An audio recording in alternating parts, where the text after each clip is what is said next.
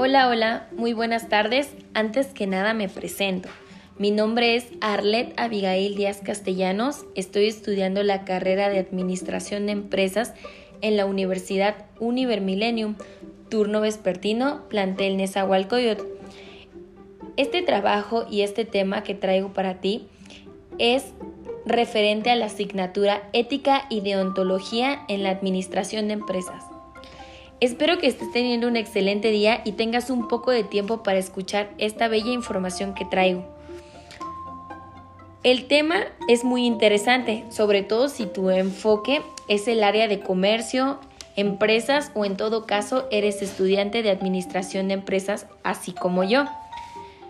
El objetivo principal es que tú te empapes de esta información o en todo caso, si ya conoces sobre el tema, que aprendas un poco más. El tema es el siguiente, las conductas desleales en las empresas.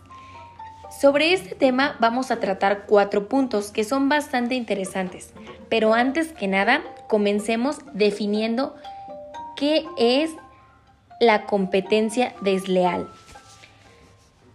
Para los que no lo saben, son todas aquellas actividades deshonestas contrarias a la buena fe que realiza cualquier comerciante, ya sea para incrementar su cuota de mercado o para acabar con la competencia, que suele suceder todo el tiempo. Em, esto trata de alterar ilícitamente el funcionamiento del mercado o el comportamiento y voluntad de los consumidores y usuarios. Esto lo vemos todo el tiempo. El siguiente punto es ¿a quién afecta la competencia desleal? Bueno, pues la competencia desleal afecta a cualquier persona que participe en el mercado y que se vea perjudicado por un tercero, aunque entre ambos no exista relación competencial, ya sean asociaciones de consumidores, instituciones profesionales o personas físicas y jurídicas. Mm, el punto siguiente es ¿Cuándo se considera que ocurre una competencia desleal? Bueno, pues realmente esto se considera cuando las prácticas ilícitas afectan al funcionamiento normal del mercado o de las empresas. Además, que tiene que tratarse de acciones que promocionen las prestaciones propias o de terceros y que sean capaces de afectar al comportamiento de los consumidores en su sentido amplio, es decir, que, que hagan que no compren, que se sientan inseguros, cosas erróneas. Eh, otro de los puntos es cómo debe ser regulada a través de normatividad esta competencia desleal.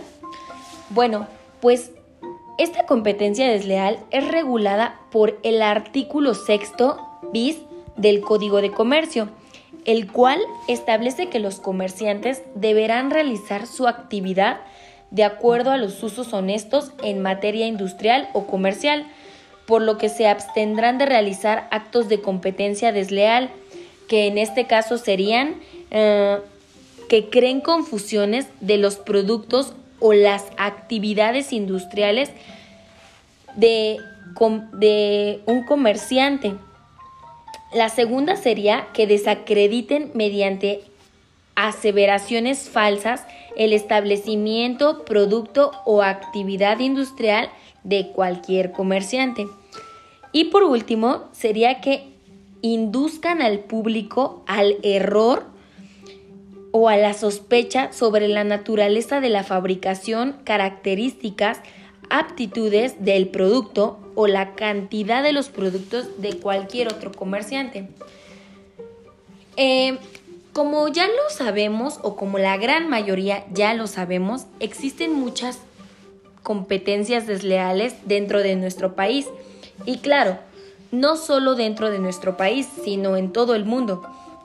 Es por ello que este tema debe de ser regulado específicamente por alguna ley, que es la que ya hablamos. Pero bueno, para concluir con este tema, me despido y espero que te haya gustado bastante, que haya sido de tu agrado esta información y que te sirva en un futuro. Muchas gracias por tu atención, que sigas teniendo una excelente tarde y hasta pronto.